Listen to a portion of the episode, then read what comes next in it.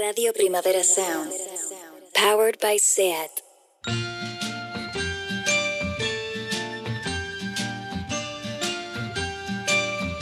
Ever since the day that you went away, you've been sending flowers to me. Send me no flowers today.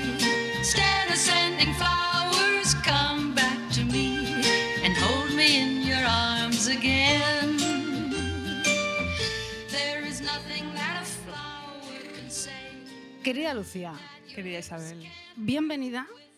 Gracias. Gracias. Me doy la bienvenida a mí misma a tu programa, querida. Es mío hoy. Hoy es tuyo. Ah, sí. qué bien, qué maravilla. Y le damos la bienvenida a estas excelentísimas concursantas, Sí. a la excelentísima alcaldesa de Barcelona, Ada Colau, que aquí no viene cualquiera, querida, o sea, que aquí no viene Roque el palitroque, aquí viene Ada Colau, a ver, o sea, o sea, ojo, ¿eh? es el público Bien. que tenemos. Estamos encantadas porque por fin show con público Era de hora, forma ¿eh? semanal ideal total. ¿Qué ganas teníamos? Cultura segura, bienvenida sea. Y además estamos en Casa SEAT. Bienvenida SEAT.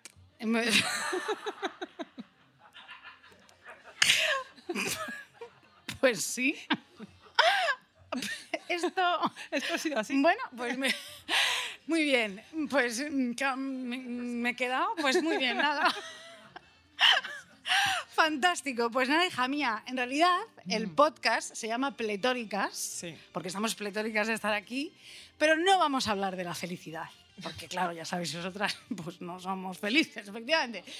Vamos a hablar de las amistades tóxicas, las amistades peligrosis un poco, Sí. las amistades que no nos sientan bien. Así es, así es. Eh, hoy vamos a hablar de todo lo que tiene que ver con la amistad, porque aquí hemos venido a jugar. Claro que sí. A mí hay una cita, vamos a empezar con citas, porque eh, es el día de San Jordi, cultura, viva, todo esto. Sí. Eh, hay una cita de las amistades peligrosas que siempre me ha acompañado en la vida y que me ha ayudado mucho. Porque le dicen a la marquesa de Mertel, ¿sería? Sí, sí, sí. Mertel, a veces me pregunto cómo habéis conseguido inventaros a vos misma, ¿no? Y ella responde, no he tenido otra opción, soy mujer. Y las mujeres estamos obligadas a ser más hábiles que los hombres. Que podáis destrozar nuestra reputación y nuestra vida con solo unas cuantas palabras. Por eso hemos tenido que, he tenido que inventarme no solo a mí misma, sino formas de escapar que nadie había imaginado. Y si lo he conseguido es porque siempre he sabido que había nacido para dominar a vuestro sexo y vengar el mío. Fíjate. Mira, yo sinceramente creo que la Clos, cuando aquí estaba prediciendo a nosotras, a Deforme Semanal, Totalmente. o sea, es así. Eh, hay, hay una definición más exacta de Sí. nuestro cometido en la Tierra, que es vengarnos. No, desde luego. No existe. Nos hemos inventado a nosotras mismas, pero no voy a ser egocéntrica. Esto ¿Por qué no, hija mía? Lo somos con todo. todo No pasa nada. Esto lo dice la marquesa y en realidad está hablando de tantas de nosotras, o sea que viva la marquesa, viva las concursantas, viva las concursantas, Sí, claro que sí. sí. Y antes de adentrarme en la idea de la amistad, peligrosa o no, tengo que decir que yo hoy vengo eh, a hacer un alegato en favor de Glenn Close. Mira, cada una viene aquí con lo suyo, Sí. ¿no? Porque yo he estado viendo sus películas estos días que estamos todas metidas en casa todavía. He estado viendo las amistades peligrosas, por supuesto. Eh, ya hablamos de atracción fatal. Cada vez que nos preguntan, hablamos de atracción fatal y Glenn Close. Em, Estamos a favor de ella, Por supuesto. totalmente. Ella es la buena de esa película. Sí, ella Esa puso- historia está mal contada. Totalmente. Ella puso a cocer un conejo con todas las de la ley en la cocina aquella. Por sup- eso era autodefensa. Totalmente. Y punto. Eh, pero el otro día volví a ver el misterio Von Bulow. eh, y hay que decir que esta señora en esta película es una maravilla total. Sí. O sea, actúa muy bien. Eh, ella piensa, sufre, lo, hace estupendamente. Y hay que celebrar a Glenn Close cada día. Porque a Jeremy Irons le dieron el Oscar, ¿no? ¿Ah, sí? Estaba- sí, se lo dieron porque él estaba muy bien. Y lo hace muy bien, pero hay que, la que está con la cadera rota y tomando ponche de huevo mientras fuma Sí. a las 5 de la, de la tarde es ella. Sí. O sea, es Glenn. Eh, pero a ella no le dieron el Oscar. ¿Por qué? No lo sé. Pero nunca le dan los Oscars a Glenn Close. Y yo quiero reivindicar a esta señora. Em, pero hay que. Venía también a decir que qué mal envejecen algunos personajes. Porque no sé si os acordáis. Este, esta película está basada en el caso del aristócrata Sunny Bombulo, que quedó en coma eh, y todo el mundo pensó que en realidad eh, era su marido que le había inyectado unas inyecciones de insulina. Sí. Un caso que nos suena un poco por aquí. Eh, a su y que todos pensaban que era su marido Klaus von Bülow, ¿no? quien Sí. lo había hecho. Entonces el caso es una reconstrucción eh, la peli es una reconstrucción del caso, ¿no? Y cómo Von Bülow, eh, el marido, va a juicio por el crimen. Pues claro, el abogado defensor de, de esta- en, en el caso, que en, en la película es un actor que se parece bastante a Groucho Marx, el Sí. abogado real es Alan Dershowitz, que es una eminencia de Harvard y que en la película mm, sale como salen todos los abogados buenos en las películas de los 80 de juicios, eh, que es uno de mis géneros favoritos. Sí. Eh, eh, sale él en chándal con la camiseta de Harvard, siendo un tipo súper majo, con una familia feliz, un padre de familia apasionado del derecho que come comida china directamente del cartón, Sí. que eso es algo muy de película. Con su equipo. Exactamente, ahí, ahí está. Todos jóvenes llenos de ambición y llenos de sueños de, de la democracia y tal. Y, y él va en calcetines por la casa y tiene uno de esos teléfonos con el cable muy largo, Sí. ¿no? como las pelis estas.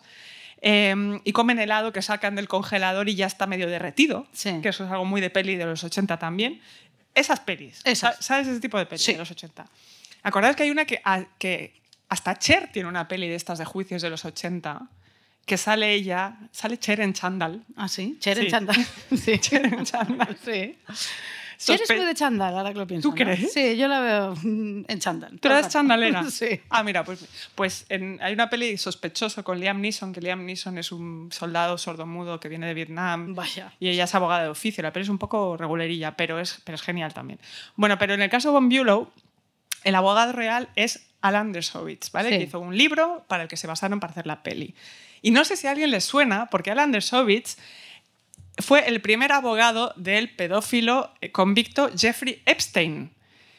Está que- canceladísimo ya, entonces. Ahí ese vamos, abogado ahí vamos. Mierda, con el teléfono largo. Exactamente. Y el helado. Eh, Luego es el, es el buenito de la peli de los 80, ¿no? pero es el que le libra de la cárcel tras las primeras acusaciones. Si alguien Fuera. ha visto la serie documental, es, él sale. Y en el documental que se estrenó sobre el caso de Dershowitz, el Dershowitz de verdad, habla un poco de su primera defensa y sale la primera mujer que acusó a Epstein y al príncipe Andrés de Inglaterra, ¿sabes? Sí. Que se llama Virginia Roberts. Y ella sale diciendo que eh, fue obligada a prostituirse con Alan Dershowitz también, ¿no? Entonces esto se lo, se lo dicen en el documental a Dershowitz y Dershowitz dice, ¿ah, sí? ¿Esta mujer ha dicho eso? Y yo, sí, sí, sí. Pues que lo diga públicamente, que lo diga públicamente. Y yo, "Ah, sí, sí, ningún problema, lo digo públicamente. Sí. Y la tipa lo dijo y, y ahora están enzarzados en una batalla legal por este tema. Entonces, claro, qué fuerte es la vida. Tú pasas de ser el héroe de los 80, ¿no? Eh, de una peli de abogadas basada en tu libro, a ser acusado de abuso sexual a una menor. O sea que cancelado Dershowitz. Ahí vamos. 80 días son, 80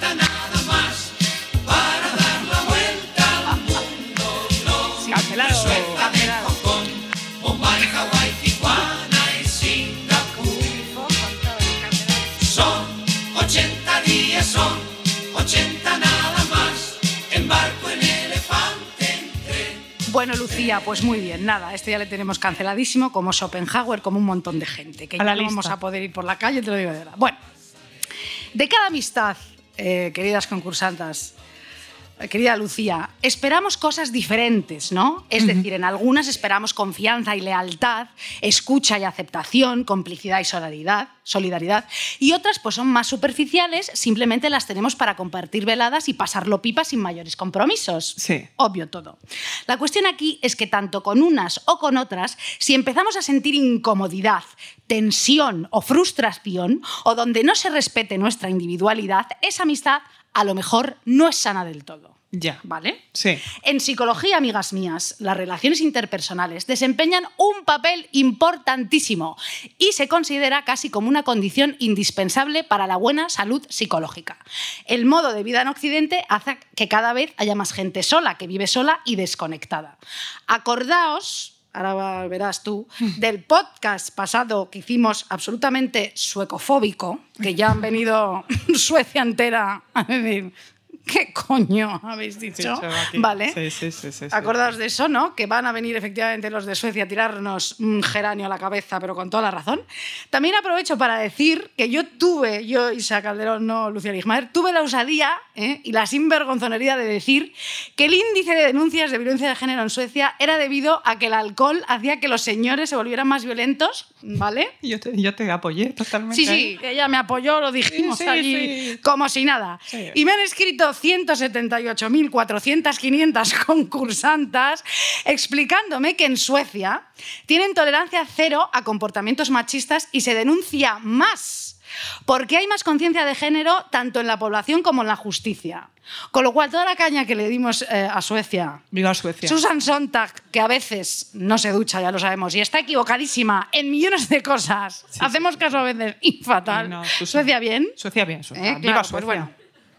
Claro, que ya está bien. Así que mira, que venga efectivamente una sueca, nos pega un chicle en el pelo a cada una de las dos hoy en San Jordi, porque francamente, ya te lo digo, muchas son San Sontag, pero luego hacemos reflexiones dignas de personas absurdas, desinformadas, de chichinabo y quizá infantiles. Luego no me extraña, os lo digo, que me digan, hola bebé, hola bebé.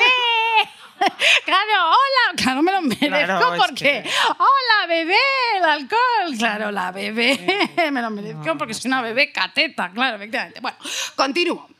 La amistad, efectivamente, es muy importante para la salud mental. Hay amistades que duran desde que eres pequeña. A mí esto no me pasa porque los intereses ya no son los mismos y si me llevas a una de esas cenas con gente de tu infancia, yo no sé tú, pero yo me quiero ir a toda velocidad sin mirar atrás. O sea, te lo digo en serio. Yo no he ido y me las quito a todas de encima. O sea, fuera. Fuera, fuera total. Y hay amistades que eliges ya formadita que son con las que tienes más en común. Sí, sí, sí. ¿No? Referencias, votáis un poco lo mismo. Parecidos, No sí. votáis lo mismo que vuestros padres. No, No, no, no. A lo mejor, fíjate, guardas esas amistades de la infancia con las que no tienes nada que ver porque dices, joder, es que son buenísimas personas y no sé qué. Y mira, no te engañes. Vamos a ver. Serán buenísimas personas, hija. Pero te aburres, pero como una ostra, di la verdad, porque claro. Pero, pero vamos, ni te estimulan, pero nada. Ni ya no hay na- nada más que decir. O sea, es gente que ya hay que pulverizar. ¿no? Para siempre. Es una buena persona. ¿Y qué? ¿Y qué o sea, importa? es que ya está bien. O sea, nada. Menudos castañazos de veladas, por favor, con Julia. Piénsalo. Uf. Hoy en San Jordi que has quedado. No. Para hablar, hija, ¿de qué? De nada. Tú querías hablar de Susan Sontag. Y no me va a ¿Y de dejar. qué te hablaba Julia? Nada, no sé. De Pues, estas cosas. eh, coñazos, claro. Total. Claro, tú ya no eres paciente ni tolerante. O sea, basta. Sí. Julia además habla a dos palabras por hora, ¿eh? va tranquila por la vida.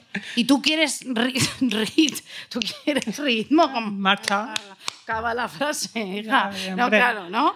Y además es súper conservadora, Julia. Deshazte de ella. Además, ella está obsesionada un poquito contigo, ¿vale? Ah. Porque tú llevas una vida como más moderni, ¿sabes? Más chi- chispi. Y ella, Chispi, tú, tú eres Chispi. Y Julia es un coñazo de aquí. Claro. Entonces, ella está obsesionada un poco contigo porque tú llevas una vida más moderna y Chispi y ella un poco te envidia y te juzga. Claro. Julia es muy buena persona, pero es una cabrona castigadora un poco, ¿eh? Julia. Vamos a ver. Hasta aquí hemos llegado. Y la amistad no debe someter a nadie a presión ni volverse obsesiva. Si no, tóxica total, peligrosi. Bueno, Sí, sí, sí. Mujer blanca soltera, busqui también. ¿no? Sí. Y hablamos así un poco ridículos. Bueno, a ver. A veces la amistad, sabéis, se extiende sola, suave y progresivamente, pero otras se acaba con mucho ruido y sufrimiento y se sufre como una perra, como en una ruptura amorosa. Mm. Es así.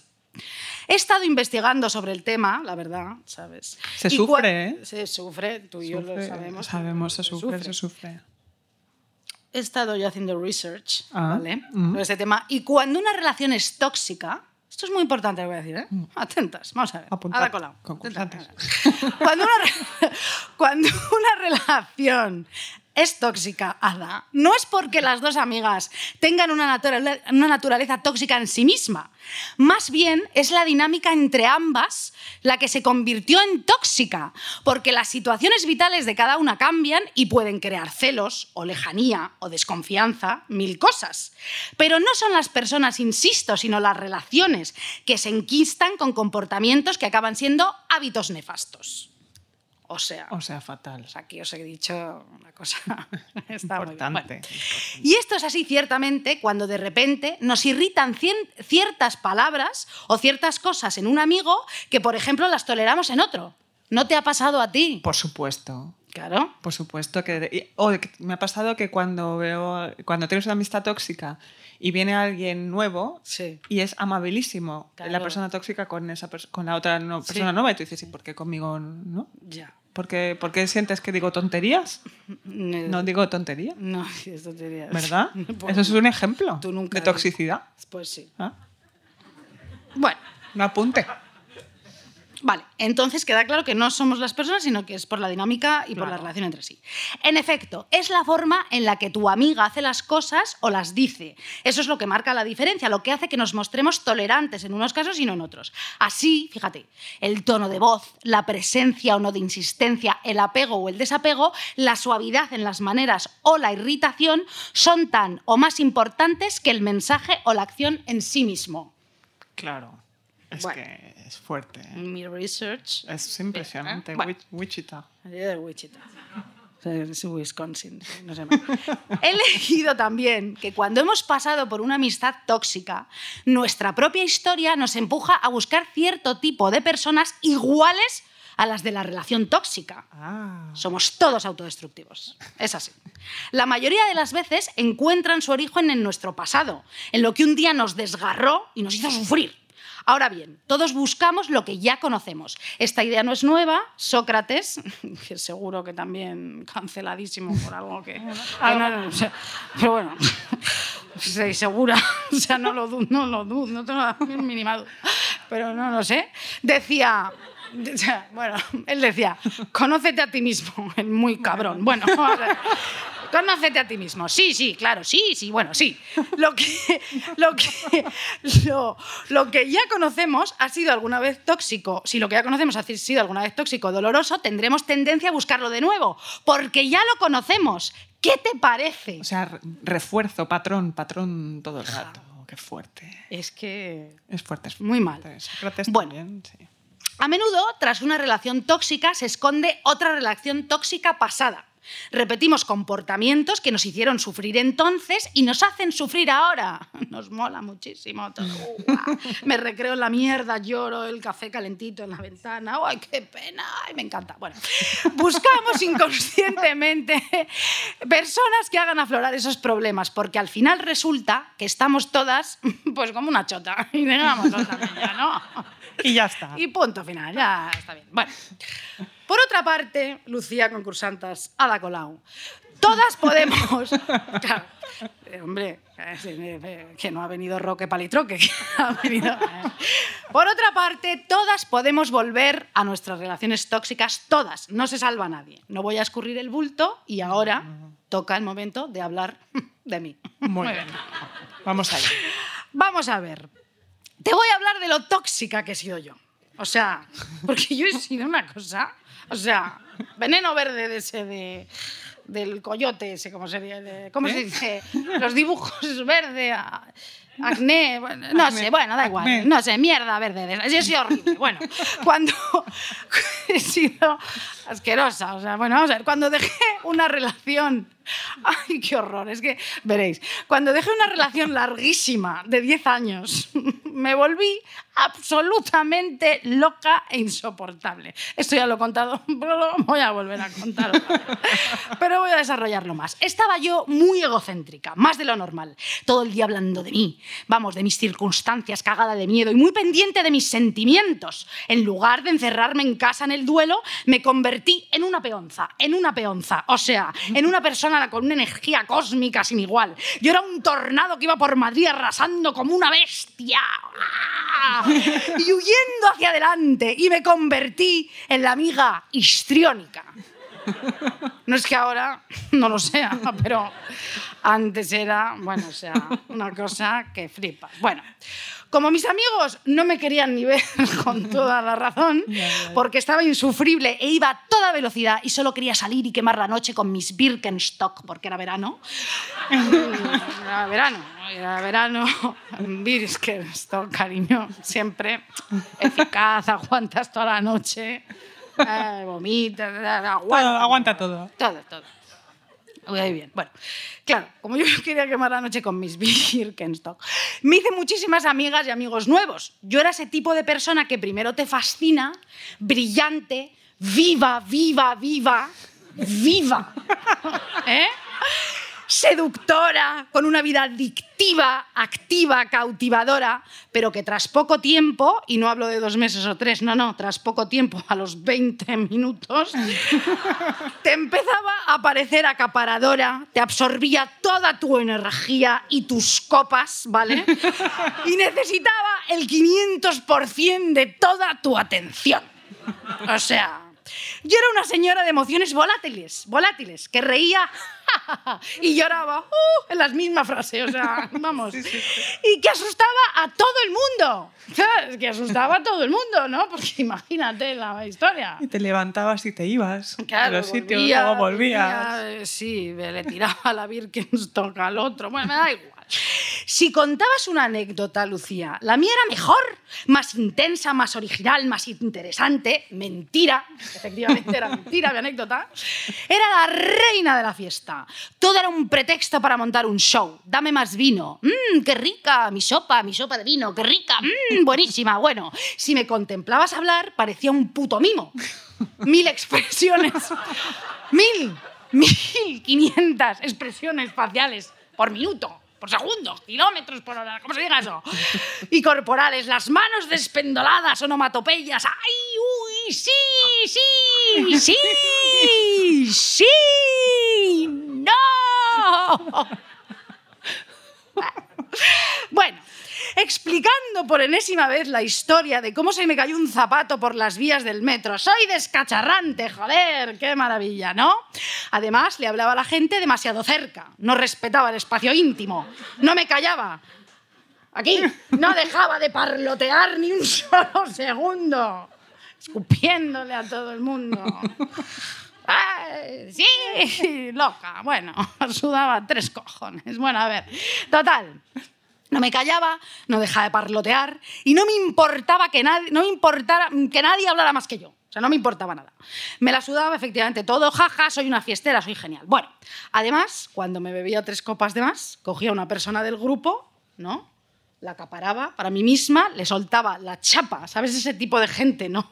Sí, que, sí, coge, que te- que te coge aparte. te y re- arrincona. claro, te repite por el alcohol lo mismo una y otra vez y entra en Sí, bucle. Sí, sí, sí, sí, sí, Yo claro estoy bien por mi ruptura. Te he dicho que estoy bien por mi... Él me dejó, estoy- pero yo estoy, estoy muy bien, bien, estoy por muy mi bien, ruptura. ah, Sí, exacto. Esa era yo. Muy bien por mí. que Claro que sí, bravo. y yo pensaba que todas esas relaciones eran más íntimas, ¿no? esos amigos nuevos, de lo que en realidad eran. La búsqueda de atención era la razón de mi existencia. No daba valor a mi vida interior. No quería ni pararme a pensar en mi ruptura y ponerme a sufrir como una cerda. Yo no quería que mi niña interior, que por cierto se llama igual que mi papada, Cecilia, yo no quería que Cecilia esto es insoportable. No quería que mi niña interior, ¿vale? Apareciera de ninguna de las maneras. Solo buscaba novedad, excitación, no profundizaba en nadie ni en nada. Y cuando esas amigas nuevas me contaban sus problemas o querían profundizar, o profundizar yo las obviaba o les enseñaba una teta gritando ¡Eh, que no me importa nada! Bien, Birkenstock, Da igual. nah. Bueno, y solo quería mantenerme en la superficie de las cosas. Así que si no me volvían a llamar, pues eh, no volvían a manifestar interés en mí, me daba absolutamente igual porque yo no les iba a perseguir. Estaba ocupadísima haciéndome nuevos colegas, ocupadísima en tener nuevos mm, público, a tope, fenomenal. Fui absolutamente tan tóxica, de verdad. Te lo digo en serio, que tú te alejaste de mí, por eso también. sé. ¿Yo? No. Sí, sí, no digas que no, porque si no pasa nada. Le pido perdón a ti, le pido perdón a todo el mundo aquí desde la casa SEAT y también te diré que me duró poco, pero fui una persona que llevé relaciones al límite de la paciencia y de la decencia. Y ya está, joder, ya me queda a gusto, yo ya lo he confesado todo, fenomenal. Y ahora voy a poner una canción que va a quedar fenomenal, que es una canción muy fiestera para estos momentos de San Jordi y hoy, ¿no? Que, bueno, hoy, claro, sí, que se llama Only for Tonight de Pearl Charles, por favor.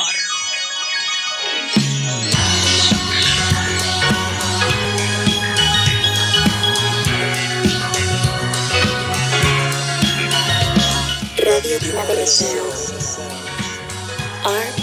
RPS.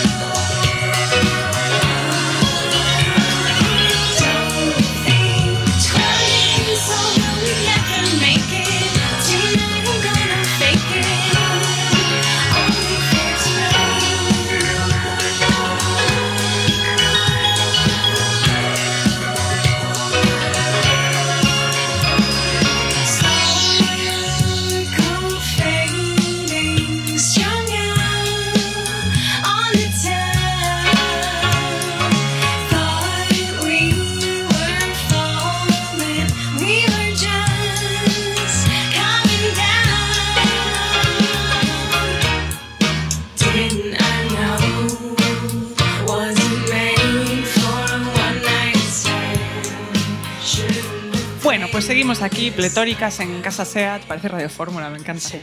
Seguimos hablando sobre las amistades peligrosas, en especial con respecto a la rivalidad entre mujeres también. Temón, temón, temón. temón, temón, temón. Que de esto se ha hablado mucho, de hecho lo hablamos hace poco con el caso de Courtney Love y Kate Bielan de Babes in Toyland, que es un caso muy bonito de reconciliación en un momento duro recientemente.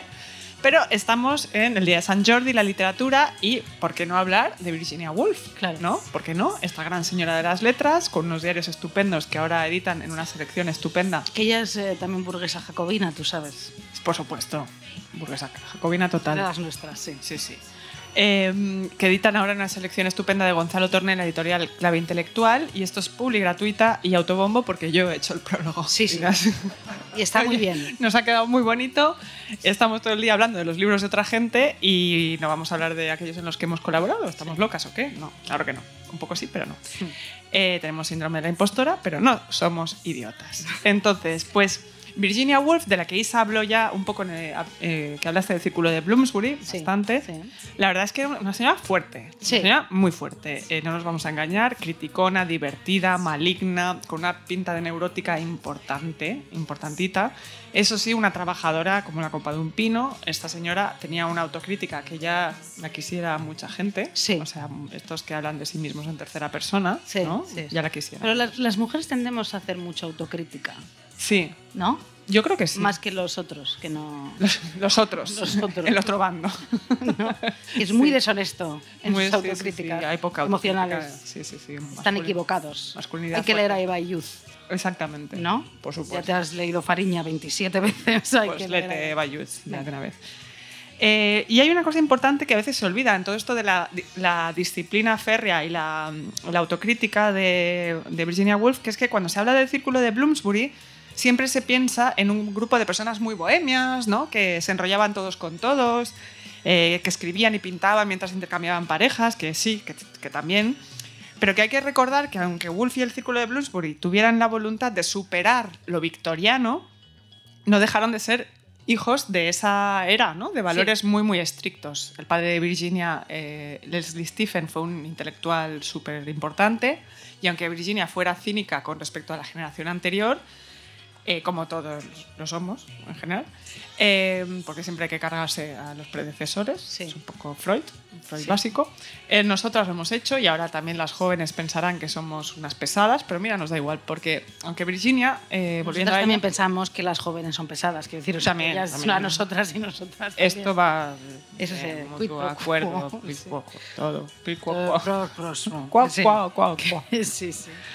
Pero bueno, aunque Virginia decía que la generación anterior eran unos puritanos y unos pomposos, sus diarios nos muestran a una curranta impresionante, Sí. una escritora de una disciplina total y hábitos superordenados, que lee, escribe y planea su escritura y su obra y no se distrae con la bohemia. Ella va a alguna cena y tal, pero luego... mm, Ella no dice, hoy me tomo dos martinis y mañana vemos si escribo o no. Ya. No, no, no, no, no. Ella está ahí obsesionada con su escritura, con ser mejor todos los días confía muchísimo en el criterio de su marido y de sus amigos, se flagela cuando no cree que es lo suficientemente buena, eso lo ves mucho en los diarios, ¿no? Como que la tipa, eh, bueno, es un ser humano, claro. sí. Yo qué sé.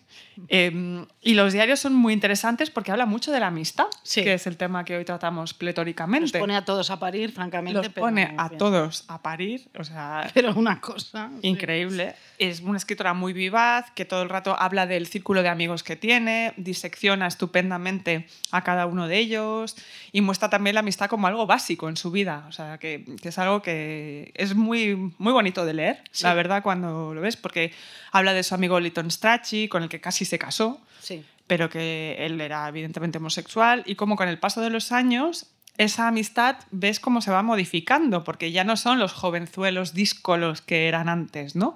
Sino que todos tienen sus manías, se agotan mutuamente, cuando se van a ver es como de, bueno, ya... Se tienen celos cuando uno triunfa y el Exacto, otro no. sí, sí. O sea, se cansan del uno del otro, pero se quieren, ¿no? Y, y ella explica muy bien, Virginia, su ambivalencia con, con gente a la que quiere, pero que a la vez quiere que se vayan de su casa. Sí. ¿No? Está, estoy aquí sentado con, con Linton, que me encanta estar con él y hemos puesto a parir a todo el mundo y tal, pero ya eh, se quedó después de la hora del té y yo ya me aburro, me quiero Me ir, quiero ¿sabes? ir. me quiero ir yo a mi habitación. ¿no?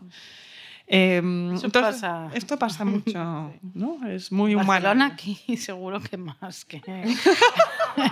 Perdón, ¿eh? Que Madrid. Perdón, ¿eh? ¿Por qué? ¿Eh? ¿Por qué? No tenéis pinta así como...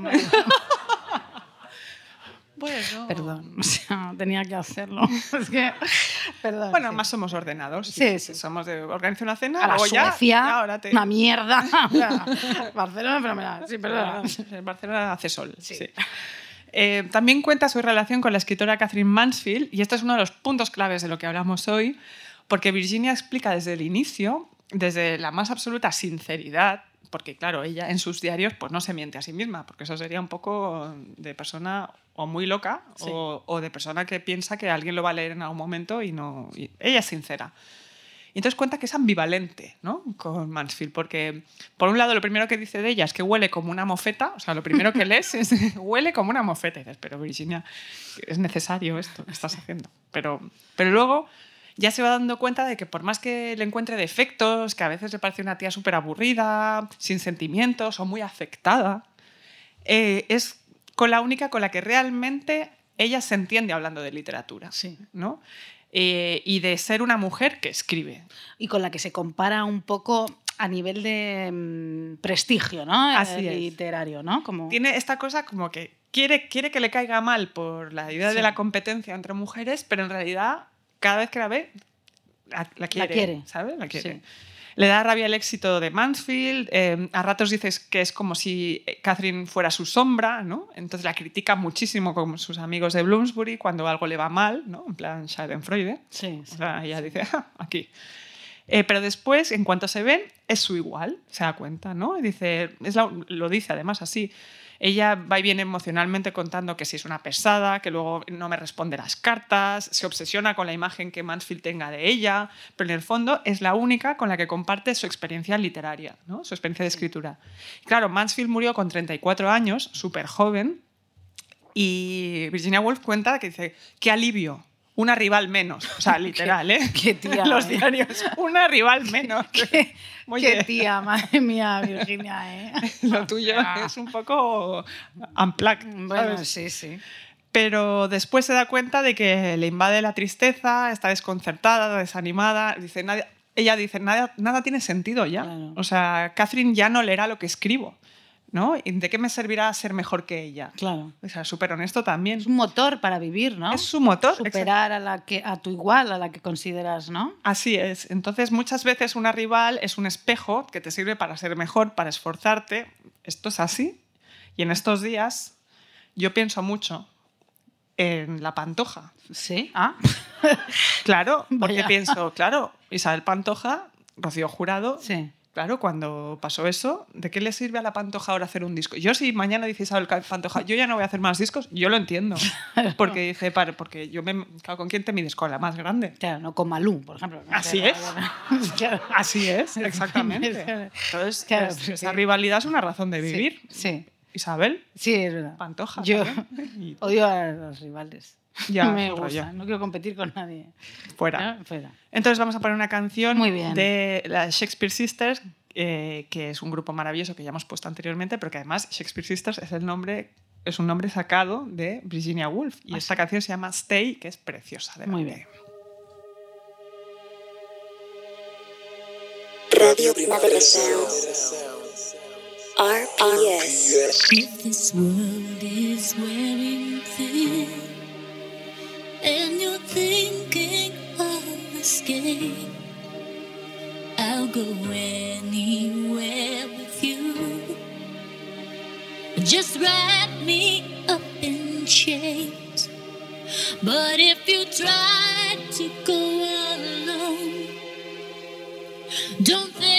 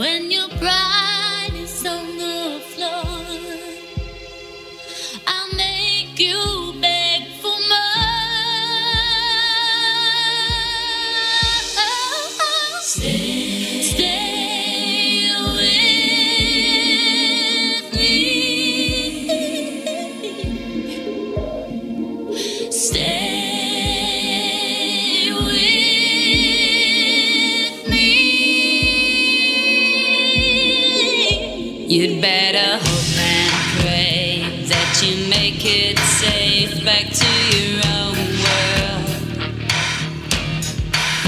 You'd better hope and pray that you'll wake one day in your own world. Bueno, Lucía, de verdad. Me encanta que llegue este momento porque es que te voy a decir una cosa. ¿Qué? ¿Tú sabes quién tuvo un episodio parecidísimo al mío? No, como de histriónica, ¿Quién? con sus amigos, ¿no? Como el que tuve yo. ¿Quién? Es una escritora amiga mía, ¿vale? De la que tú y yo, de la que tú ya no me dejas hablar. No, es que no, no puedes. otra Empieza por ese No, no, no, no. no. y acaba por Sontag. Otra vez. Ay, Es que estoy Isabel. obsesionada con ella. Es que te deberíamos cambiar el nombre del podcast.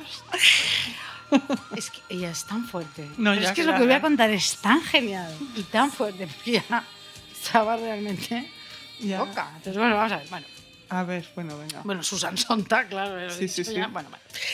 Vamos a ver. Voy a hablar un poco de la guerra de Bosnia. Qué fuerte, ¿no? Qué alegría. Bien. ¿Planazo? Sí, pero no importa. Bien, una cosa rápida, así ya verás. Mira, año 1989, concursantas. Ada Colau. Bien. Claro.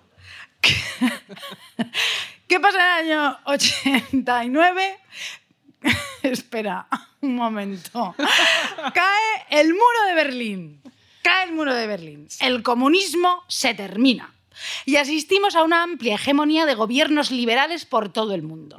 ¿Eh? Bien. Durante esos años, además, caen la mayoría de las dictaduras latinoamericanas Que no sé hablar, latinoamericanas.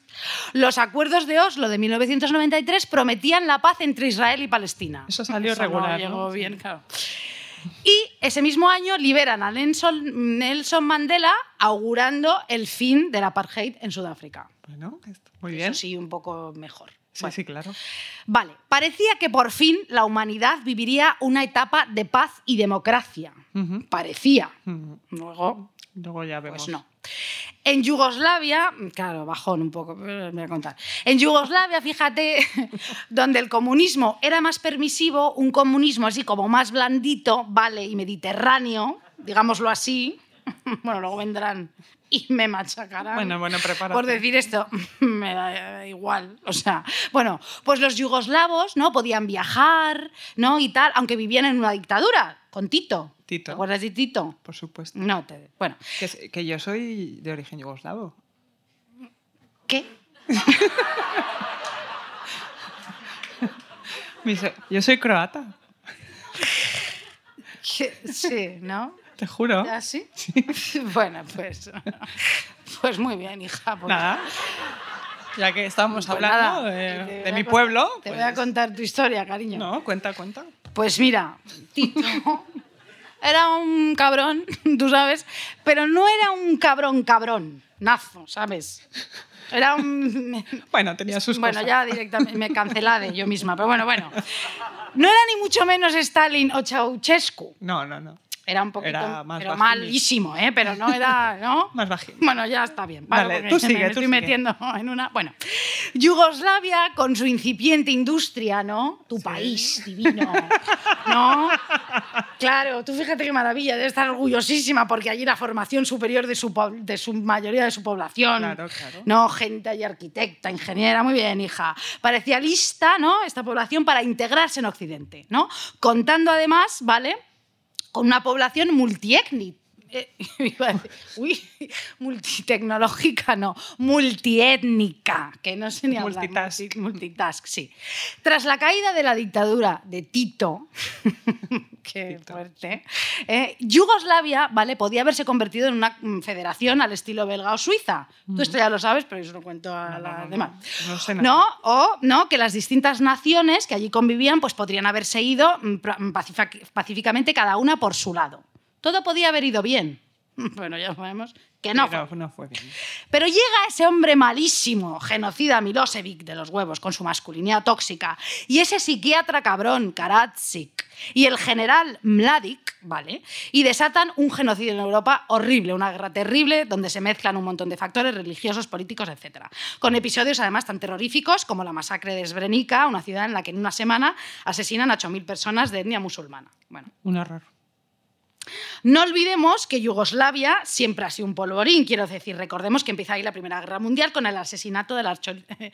Esto me hace gracia, lo voy a decir. Recordemos que empieza ahí la Primera Guerra Mundial con el asesinato del archiduque Franz Ferdinand. La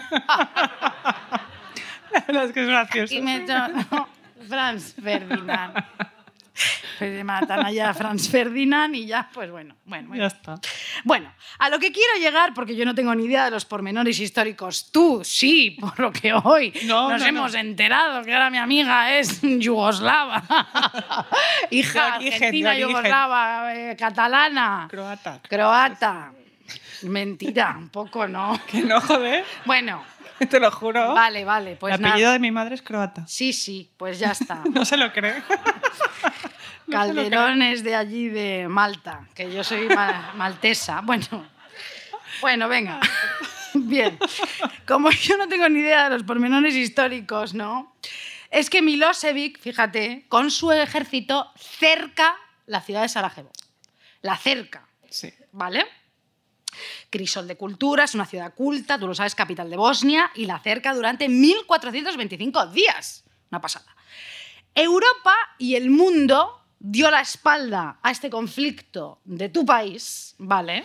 Y esto, por supuesto, indignó muchísimo, muchísimo a nuestra Susan Sontag, que viajó hasta allí. Viajó ella hasta allí, ella siempre con la causa y todo, un poco también por ego, también por ella protagonista, y se obsesionó con lo que allí pasaba y con el pasotismo del mundo ante ese horror. Claro. Y ella dijo, se indignó muchísimo, con toda la razón. Primero Vietnam. ¿No? Primero Vietnam, que lo contamos en el podcast suecófobo, y ahora esto. Podcast suecófobo, Sí, sí. O sea, bueno, ya no podemos Volver. viajar allí jamás. Bueno, total. Ella se obsesiona con lo que pasa allí, con el pasotismo del mundo ante el horror. Y ella viene y va a Sarajevo varias veces y cada vez que iba, ah, cada vez que se iba de esa ciudad destrozada, con la gente sitiada y muerta de hambre, ella flipaba y contaba. Atención. Abandonar Sarajevo y encontrarse una hora más tarde en una ciudad normal, en Zagreb, y coger un taxi en el aeropuerto, circular en un tráfico regulado por señales, en calles con edificios con los tejados intactos, sin boquetes en los muros, con cristales en las ventanas, darle al interruptor en el hotel y que se enciende la luz, ¿no? Usar el váter y luego tirar de la cadena, prepararte un baño, llevar, eh, llevaba semanas sin ducharse en Sarajevo y abrir el grifo y que salga agua caliente o fría, ver tiendas, bueno, o sea, ella flipaba, ¿no? Y lo de Sarajevo era como estar en Varsovia en 1942 y estábamos en 1993. Ella dice esto. Y ahora llega lo fuerte. Bueno, ella puso todo su empeño en denunciar lo que estaba pasando allí. Decía que Sarajevo era la guerra civil española de nuestro tiempo, que en 1937, pues mira, fue Ernest Hemingway, ¿vale? Que luego le vamos a cancelar, ya os lo digo desde aquí. sí. Misógino, una cosa. Bueno. Bueno, pues Hemingway fue a España, Marta Hell, eh, eh, Hellhorn, que fue está esta película con Nicole Kidman y Clive Owen, que es- fue amante de Hemingway, que se va a Cuba y bueno, da igual. Eh, George Orwell, eh, Robert Capa, pero que ahora todo el mundo pasaba de Sarajevo, países, intelectuales, etc. Total, que Susan vuelve a Sarajevo por segunda vez para dirigir una obra de teatro, Esperando a Godot. Bien. La obra se lleva a cabo sin electricidad, vestuario, sin decorado. Un día en los ensayos cayeron 4.000 obuses, en fin, un nuevo horror.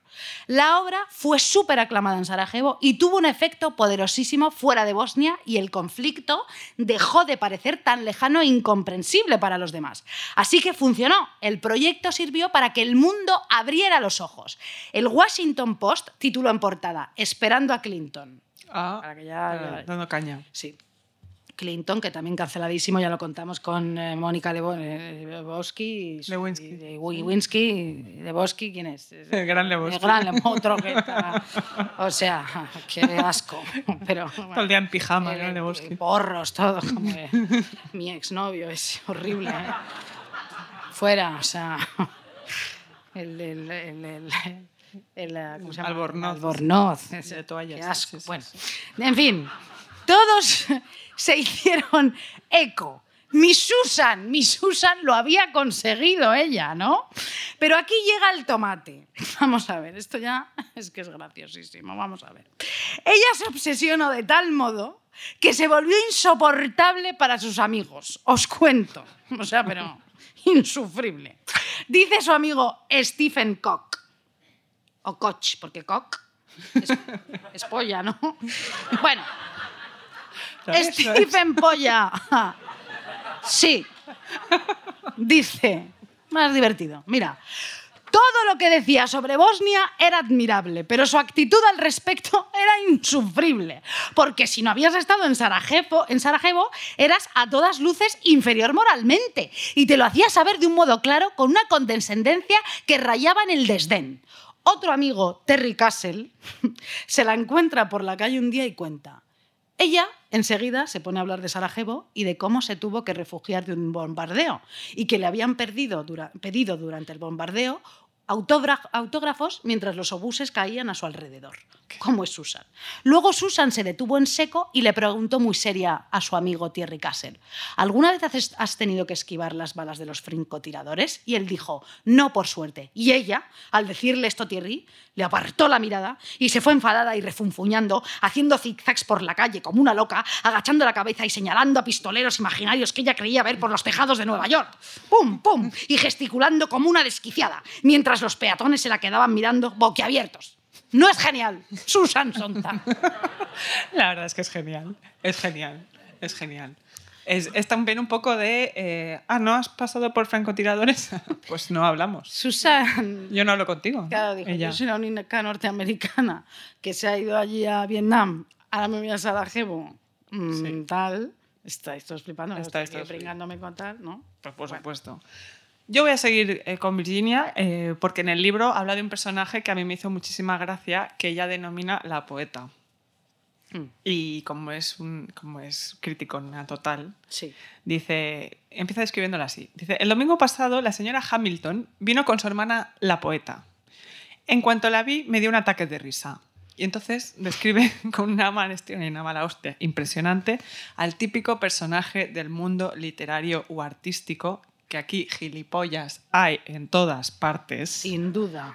no nos engañemos, que se cree intelectualmente brillante y que es simplemente una persona pedante sin más, ¿no? O sea, pero, pero que es peor porque cita a gente todo el rato, ¿no? Dice, como dice Nietzsche, decía esta señora, como afirman los neocartesianos, ¿no? Un poco así, como sin venir a cuentos, sin ton ni son, eh, pues nada, eh, pero que eh, lo que le da rabia, lo que te da rabia es que la gente a tu alrededor acaba creyendo que son gente brillante, ¿no? Porque simplemente han leído un poco, Sí. porque citan. Citan. Esta gente que cita sin parar. Sí. Eh, El otro día a mí uno en Twitter me dijo, como Montaigne dice, yo dije, mira, a mí Montaigne me come el coño, cariño. Se lo dije así, a un filósofo muy conocido, editor de una editorial importantísima.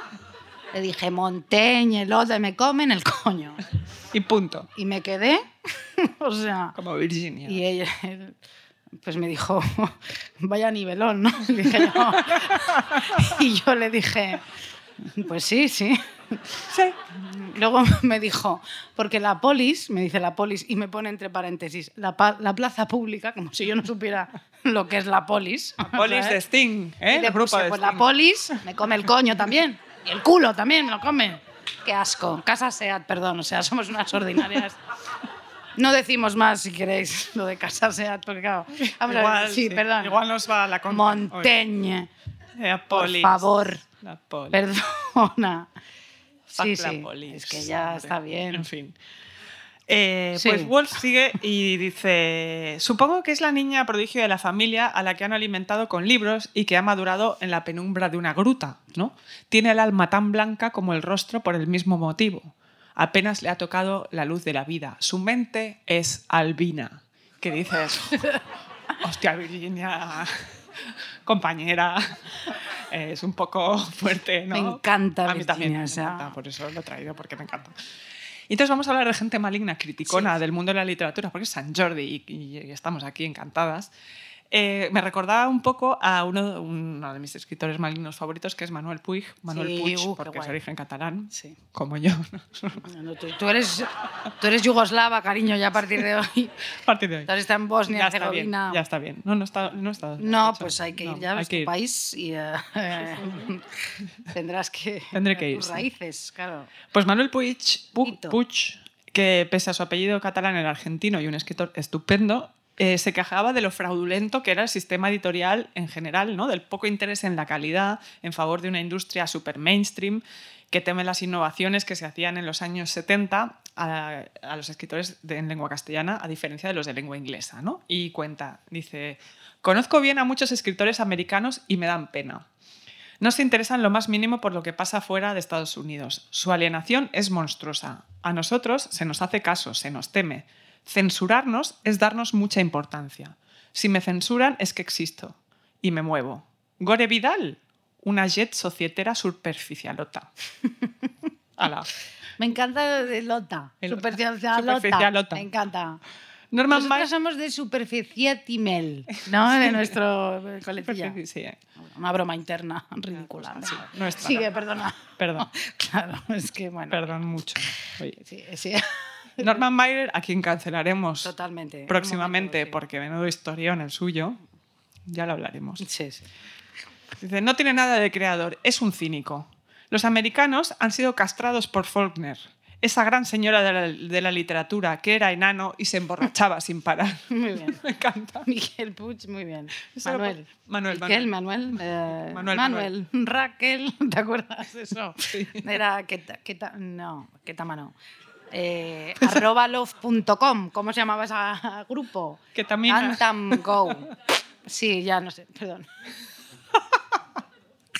Manuel. Manuel. Manuel, Manuel. También tiene otro texto increíble comparando a las estrellas de Hollywood con los escritores del boom, Claro, con el que jamás le identificaron nunca. porque él era un escritor que iba bastante a su bola y que mezclaba folletín con novela, Pues bueno, una, maravilla. Claro que sí. Es Manuel Puig, hay que leerle todo el rato sin parar, sin parar, sin parar. Que hizo el beso de la mujer araña, bueno, en fin. Y entonces voy a extractar un poco de, de- de- Esto es una carta que le manda a uno de sus mejores amigos donde compara escritores del boom con actrices de Hollywood. Dice, Metro Goldwyn Mayer presenta a sus estrellas favoritas. Norma Shearer, Borges, tan refinada. Muy bien. Joan Crawford, Alejo Carpentier, tan fiera y esquinada. Dice Luis Rainer, Juan Carlos Onetti, tan, tan triste. Fíjate.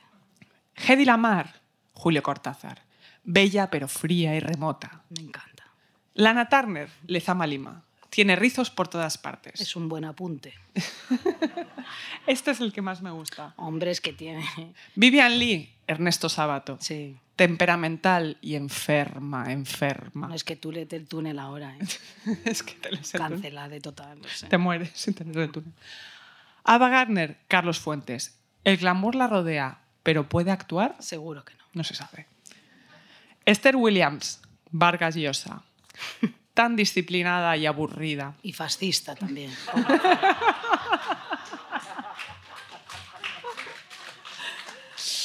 Perdón. No, no, no, no, perdón, nada. Isabel Presley. Pobre. Pobrecita. No le queda nada Eh. al- al- más, ¿no? Ya, después de esto. El rey. El rey, puede ser, puede ser el rey. Pero vamos a seguir, porque igual esto es delito, quién sabe.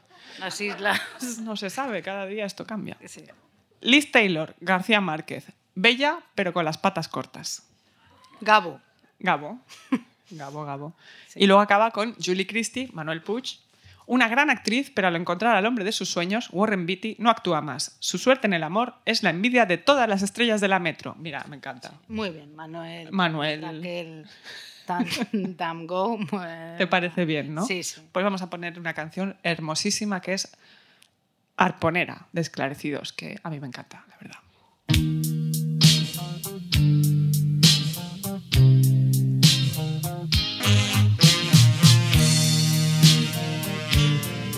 Radio Primavera Sound.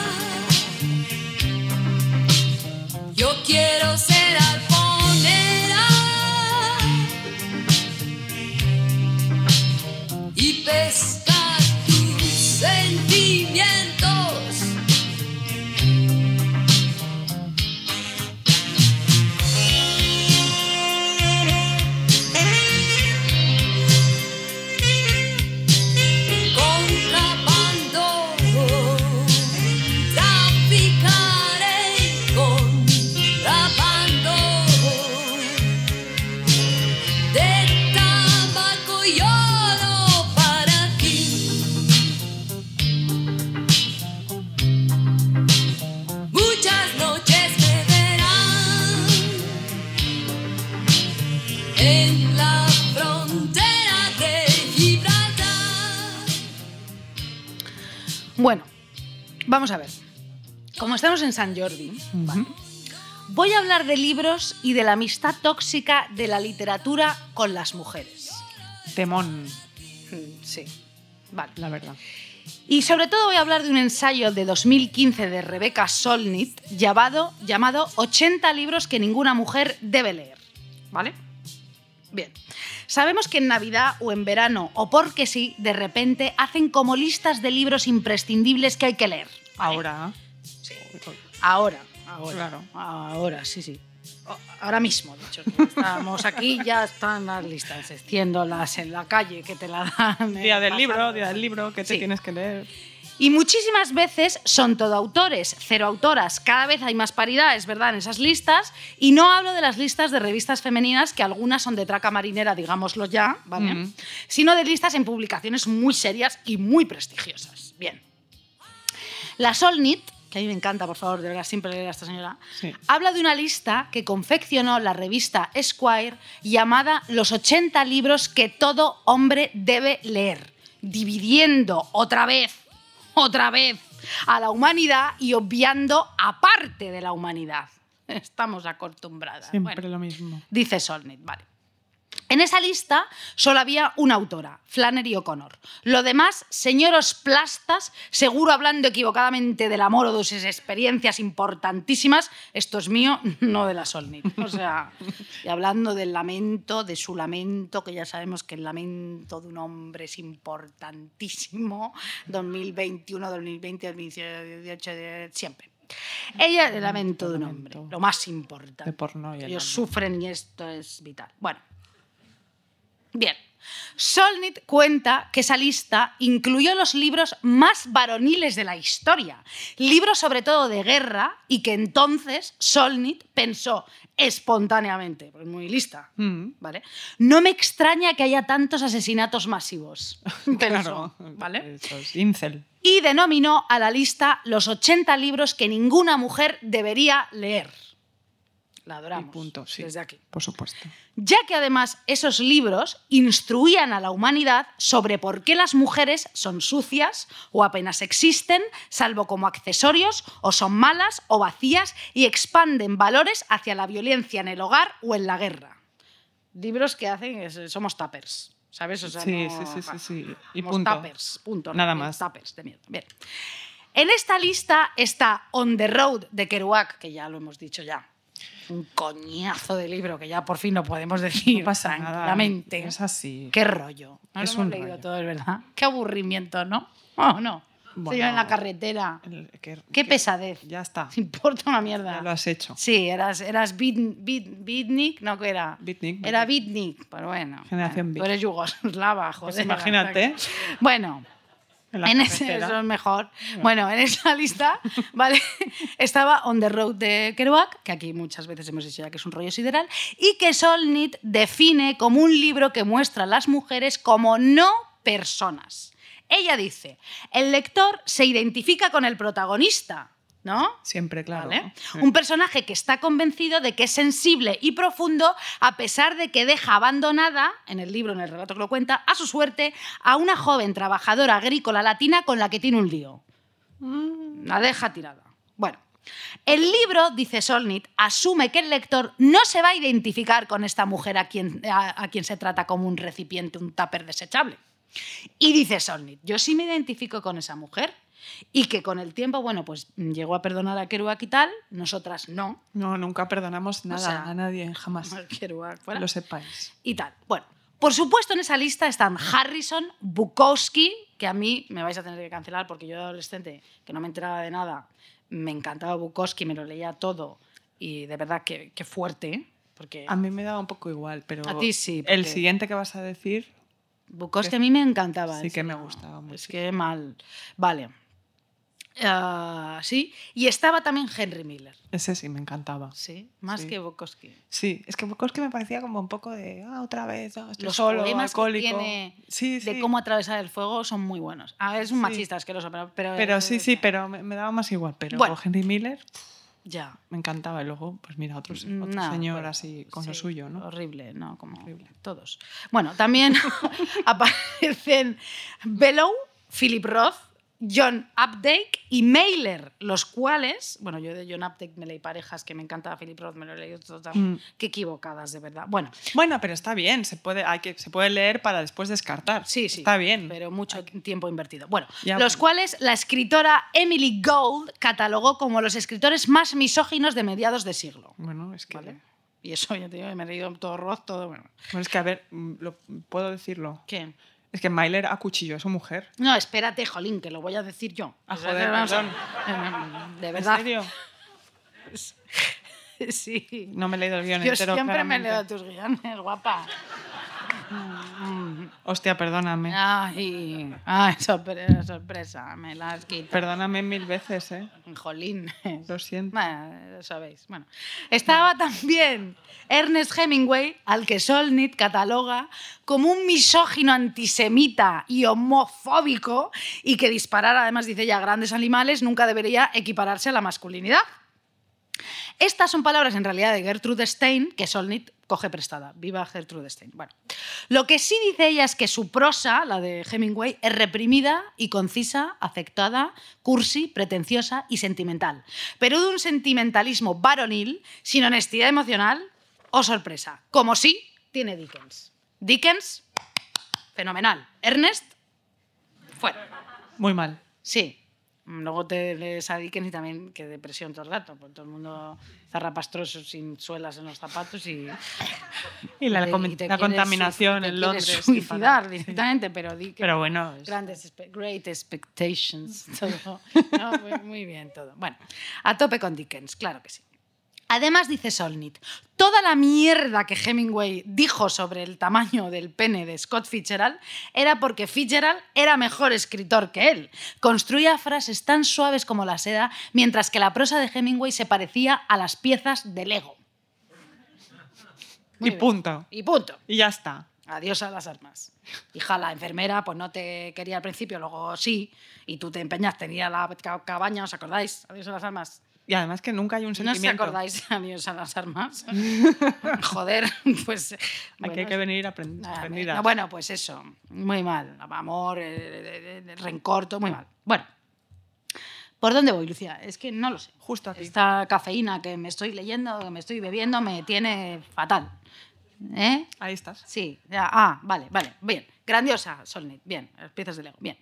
Continúa Solnit, un poquito más de mm, cafeína. Mm, qué rica, qué despierta estoy, bien. Estoy fenomenal. Esta noche en Barcelona, está cerrado todo en el piso. en el piso, te vas a enterar. Bueno.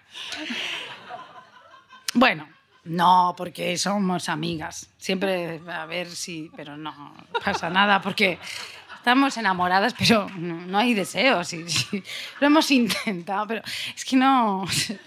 Es todo horrible. No surge, no es tóxico. Qué fuerte, ¿no? Lucía, ¿no? Eres mi hermana. Claro, es así. Ya está bien.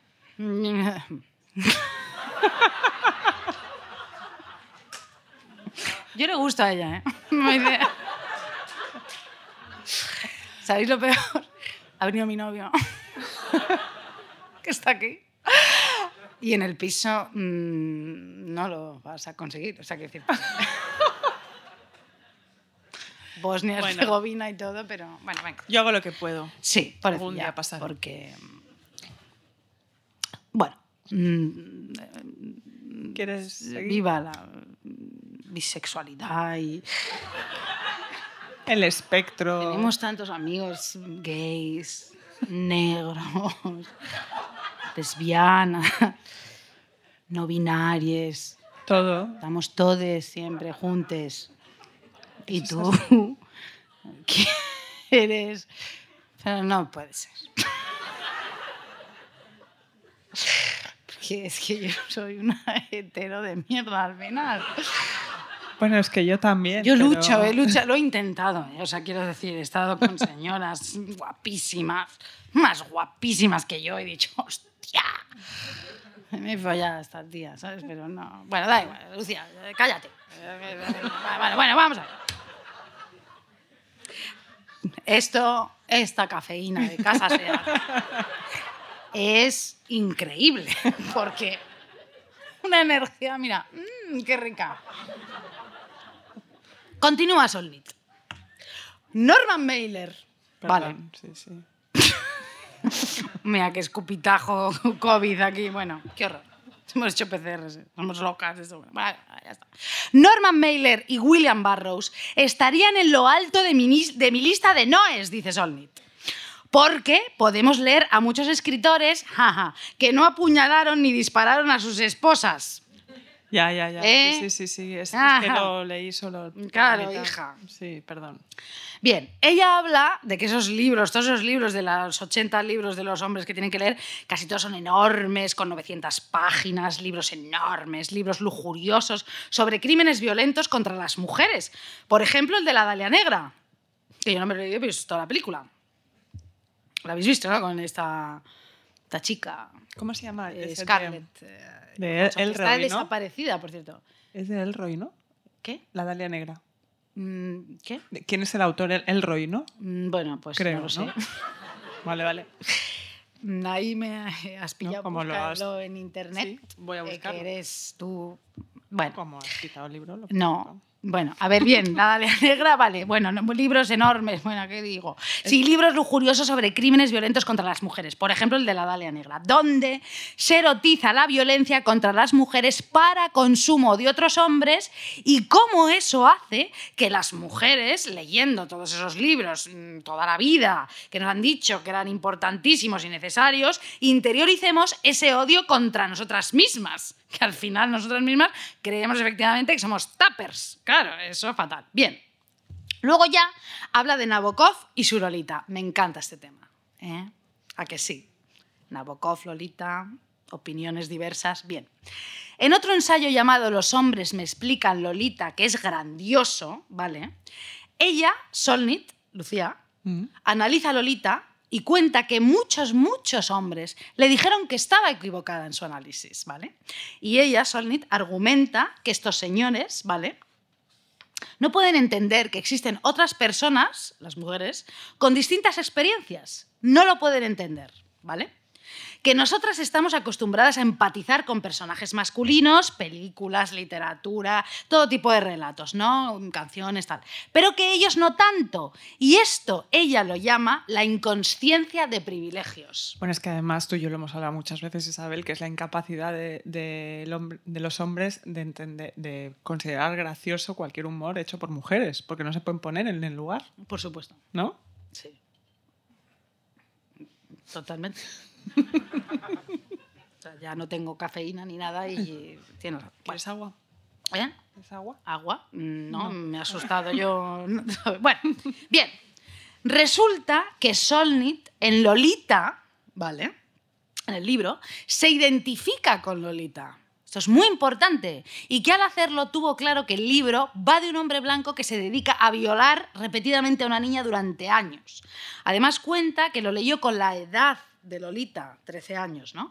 Y que no se trata, esto es mío, de una historia de amor entre una niña pérfida y manipuladora y un pobre señor sumiso y lleno de amor por una niñita rebelde, hola bebé, que rompe una y otra vez su pobre corazón. No.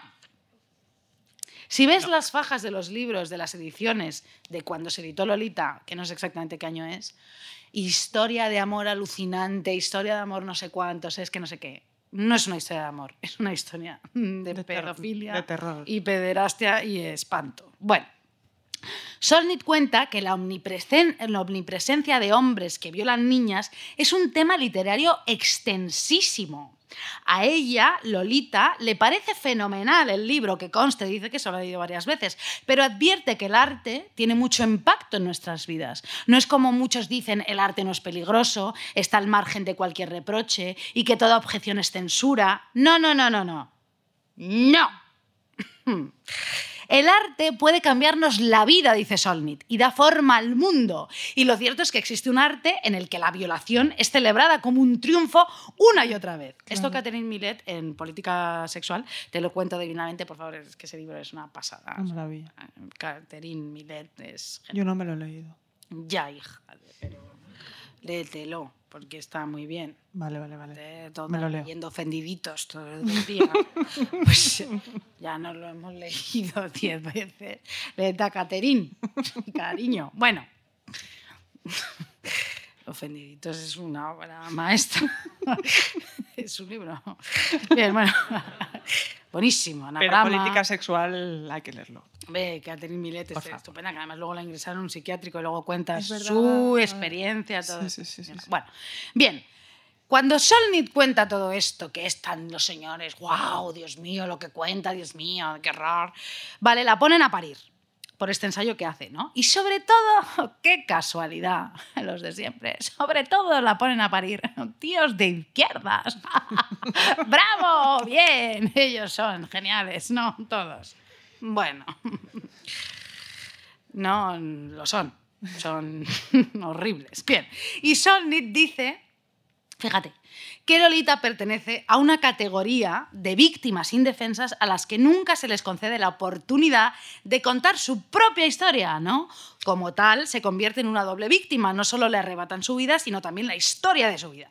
Y entonces le contesta Solnit a un periodista de izquierdas, insisto, le dice, Parece que no entiendes la verdad básica del arte.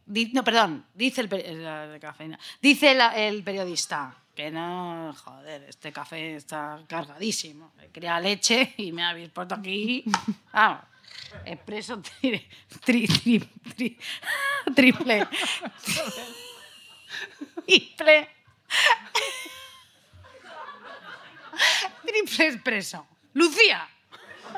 Déjame hablar. Déjame hablar. Vamos a ver.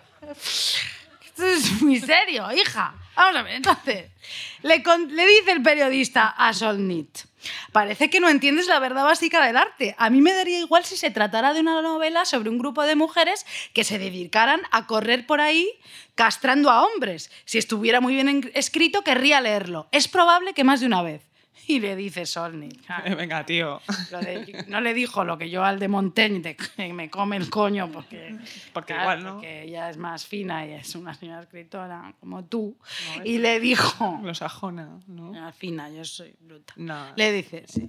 Y entonces le dice Solnit, no existe tal cuerpo de literatura de mujeres castrando a hombres por ahí. Y que si a ese tío le hubieran obligado a leer un libro tras otro donde aparecieran escenas de, castra- de castración, es posible que a esas alturas, claro, pensara de otra manera, ¿no? Por supuesto, pero qué buena respuesta, ¿no? Bueno, es que Solnit, francamente, Total. es buenísima. Es buenísimo. es. Yo hoy en San Jordi, aquí, me he comprado otro libro de su biografía. Tiene una biografía. Y me lo compra en catalán. Ah, mira. Ada Colau.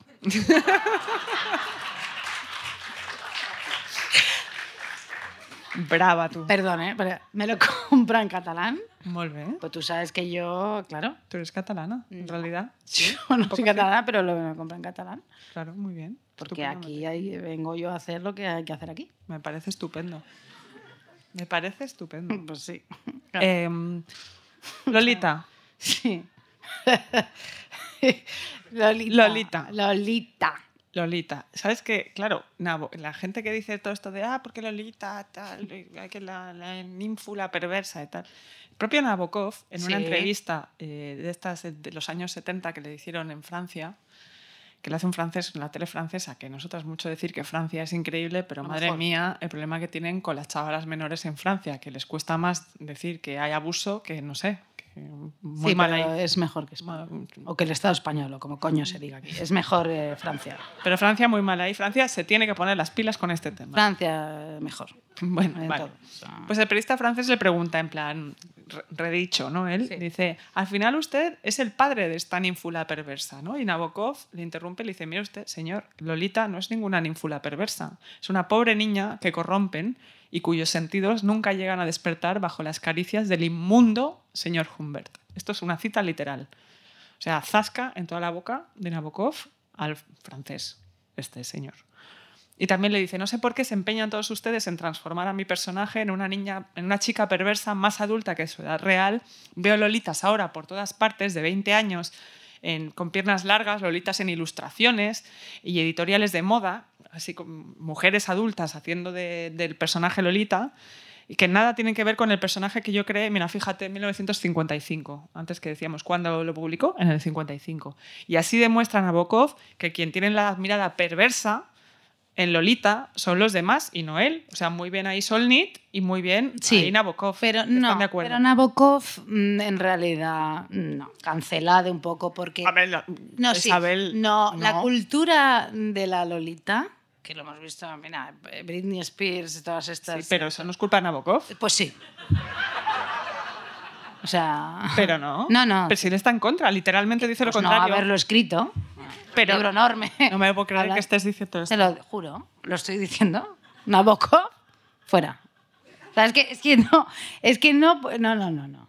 ¿Qué? ¿Pero por qué? ¿Pero qué dices? qué horror. O sea, para, para que tú tengas que escribir un libro enorme que está muy bien. Pero pues sí, yo lo he leído. es- Pues eso, si el libro está bien, el problema lo tienen los demás, que lo leen mal. Que se excitan con una niña de 12 años. Ay, no él. Nabokov no. Nabokov lo escribió con una. eh, Pero si literalmente es una pobre niña la que corrompen, no, o sea, no se, puede, no se puede escribir sobre niñas que son corrompidas porque, porque habrá un tío tarado que se excitará con ella, ¿no? Yo estoy completamente en contra de Nabokov. Pues lo eres- digo en este podcast. y, y ya está. Pues Te nos lo vamos digo, a pelear aquí en directo, eh, en casa Sea. No, porque. Nabokov. Ahora vamos a salir ahí nos vamos a pelear. Nabokov a mí me importa nada. No me puedo No, creer, es- ¿eh? Te lo juro.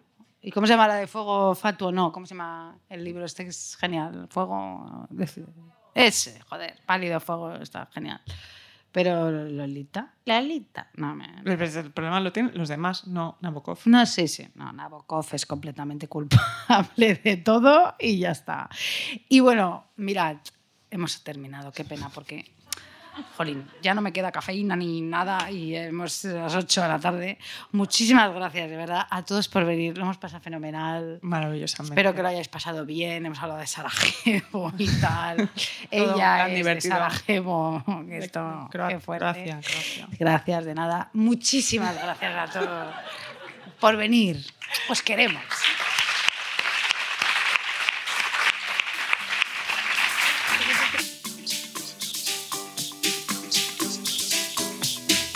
Radio Progreso. RPS. La canción, eso es, que se llama Nothing at All de William Doyle. Adiós. Hasta la próxima.